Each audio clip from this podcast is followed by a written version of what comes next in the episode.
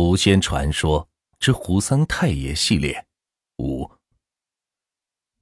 老太太又接着问道：“你儿媳妇怀孕的时候，是不是去过哪里？”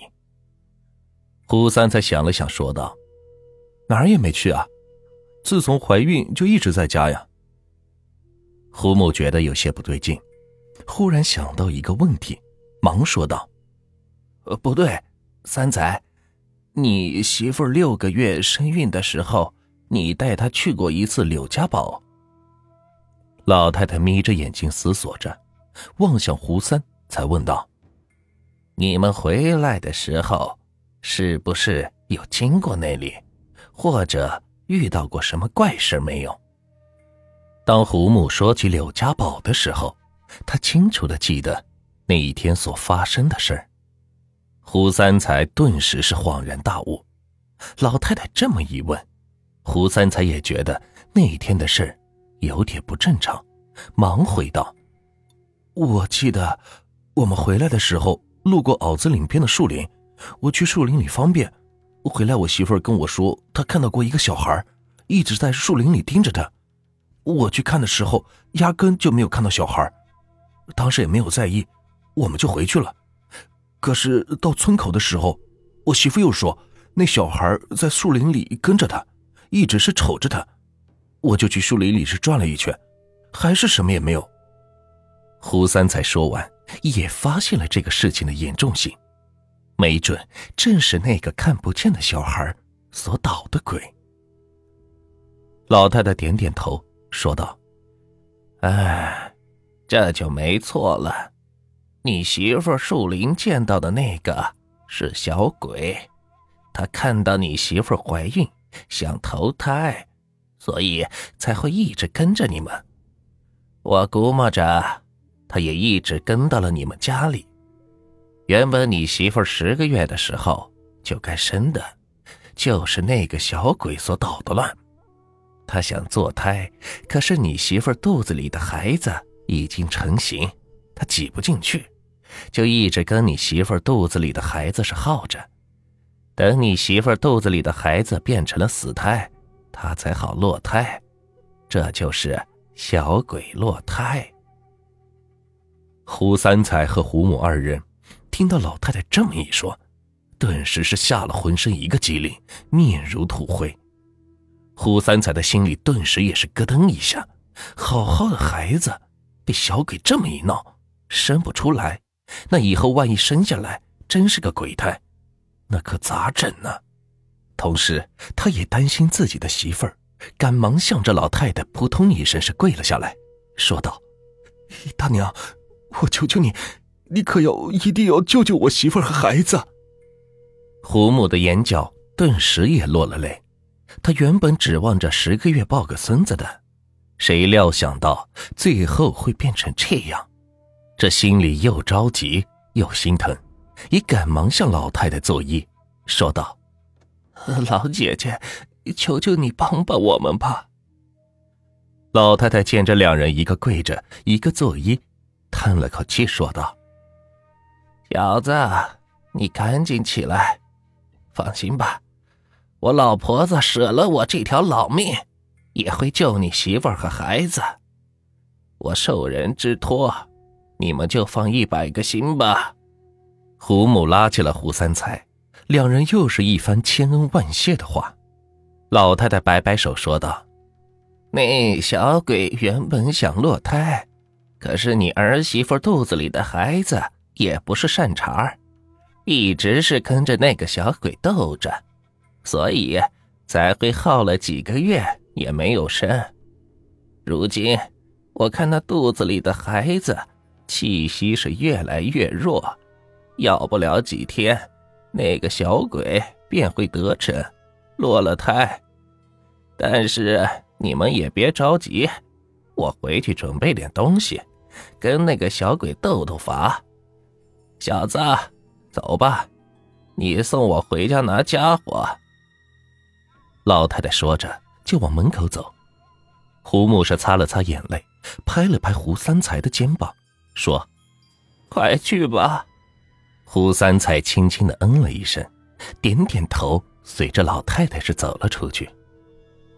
这小鬼落胎在民间传说中是流传已久。据说，凡是孕妇都不能去比较阴森或者不干净的地方，比如坟地什么的，为的就是怕撞到不干净的东西，趁机落胎。这落胎和投胎不一样，落胎在佛家来讲，那叫中阴身转身，中阴身。是介于鬼和灵魂之间的产物，中阴身转身一般都会选择在受精卵刚形成的时候，或者刚刚男女刚刚阴阳调和的时候。所以佛家又讲，打胎不好是阻断了别人往生的道路，有着损阴德的行为。这在乡下也是有说法的。据闻，凡是打胎者。打完胎一个月内是不能去别人家的，不然会把晦气带过去。懂这个的人一般都会驱赶，有的是介于面子，当面好赶，会在打过胎的人走了之后，在门口泼一盆水，意思为把晦气给泼出去。然而落胎不同的就是，小鬼借机下蛋。凶恶小鬼凡是遇到怀孕的女人，都会跟着借机钻进肚子里，把肚子里的胎儿的中阴身挤走，然后自己是钻进去，这样就会把它给生下来，也就等于是借机下蛋。这种做法是有些邪恶，还有些霸道，就跟土匪一样，这挤不走就动手。如果怀孕时间短，中阴身的灵力就很弱。很容易就着了小鬼的道，但若是怀孕时间长的，那自然是灵力深厚一些，也就有了和小鬼对抗的资本。正因为胡三彩的媳妇儿怀孕六个月以上，胎儿的中阴身是有些灵力，所以才会耗了好几个月还没生。当然，像鬼落胎这种事情，也有小鬼落胎成功的。一般小鬼落胎成功的，生下来的孩子。被称之为鬼胎，由于那些小鬼落胎前的怨气太重，煞气也大，所以生下来的那些孩子多半是脾气暴躁、凶狠，身上的戾气也会很重，对父母不好。所以又说生了鬼胎就是个祸患。当然了，也不排除一些好的。我们最为熟悉的一个成语叫做“心怀鬼胎”。是用来比喻那些包藏祸心、心怀不轨之人，而这个成语也正是因了小鬼落胎，而这就是所谓的小鬼落胎的译文。且说胡三才跟着老太太出了门，外面的地上落着一层厚厚的雪，鹅毛大雪还没有停，正在下着，夜晚的晚风是呼呼的吹着。挂在脸上，跟刀子似的。白雪皑皑的大地上，两行脚印正向着袄子岭的方向走去。对于袄子岭，胡三才再为熟悉不过，但是要让他一个人晚上去袄子岭，他打死也不会干。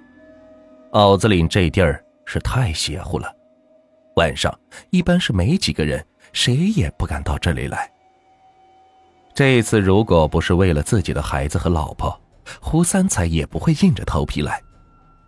那一晚的路是格外的安静，伴随着漫天的大雪，呼呼的冷风，树林里还不时的传来几声狼叫声。胡三才浑身是哆嗦着，跟在老太太的身后，一直是走到了袄子里。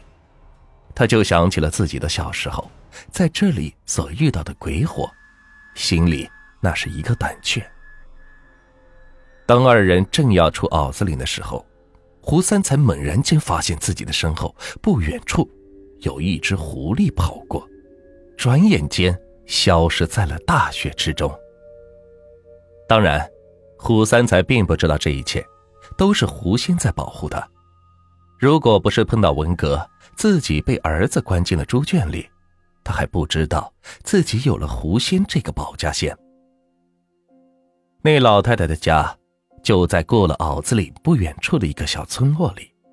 且说胡三才跟老太太回了家，拿了家伙事就开始往回赶。等二人回到屯子的时候，已经是夜深凌晨的三四点了。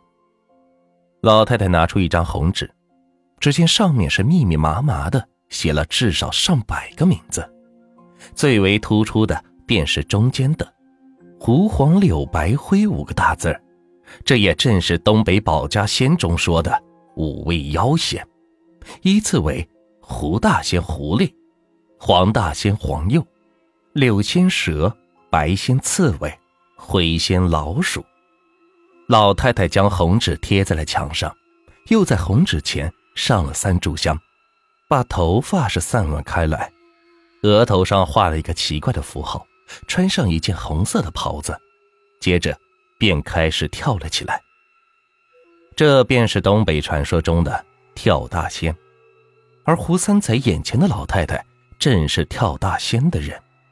老太太一边跳着，一边舞蹈着，嘴里是唱着什么，胡三才也是听不懂。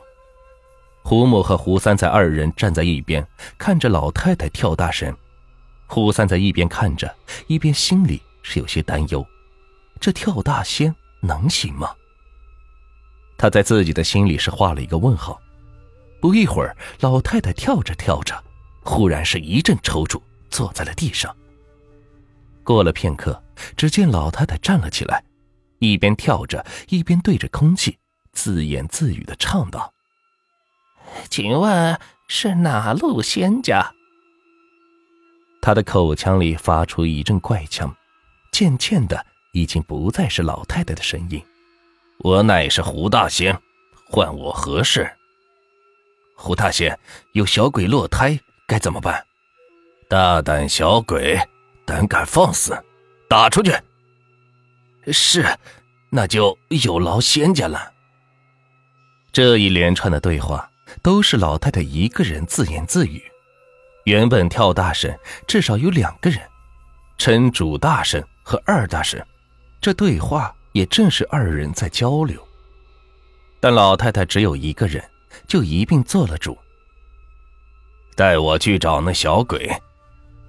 老太太跳着望向了胡三才和胡母二人，二人一看，赶紧是让开了道路，请老太太进屋。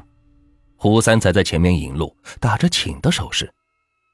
只见那老太太跳着就进了屋子里，屋子里的胡三才媳妇儿已经是睡着了。被这么一吵，当时也是醒了过来，见跳大神的过来，顿时便吓坏了。胡母望了望胡三才的媳妇儿，轻声说道：“别怕，帮你驱邪，你不要吭声。”胡三才的媳妇儿跟小鸡啄米似的，害怕的点了点头，靠在了墙上。老太太跳着跳着也是停了下来，望着胡三才媳妇儿的肚子里喝道。哪里来的小鬼，还不快走！胡三才和胡母同时是望向了阿英的肚子。过了半晌，一点动静也没有。老太太又是大声喝道：“大胆的小鬼，再不走，不要怪本仙不客气，打得你魂飞魄散！”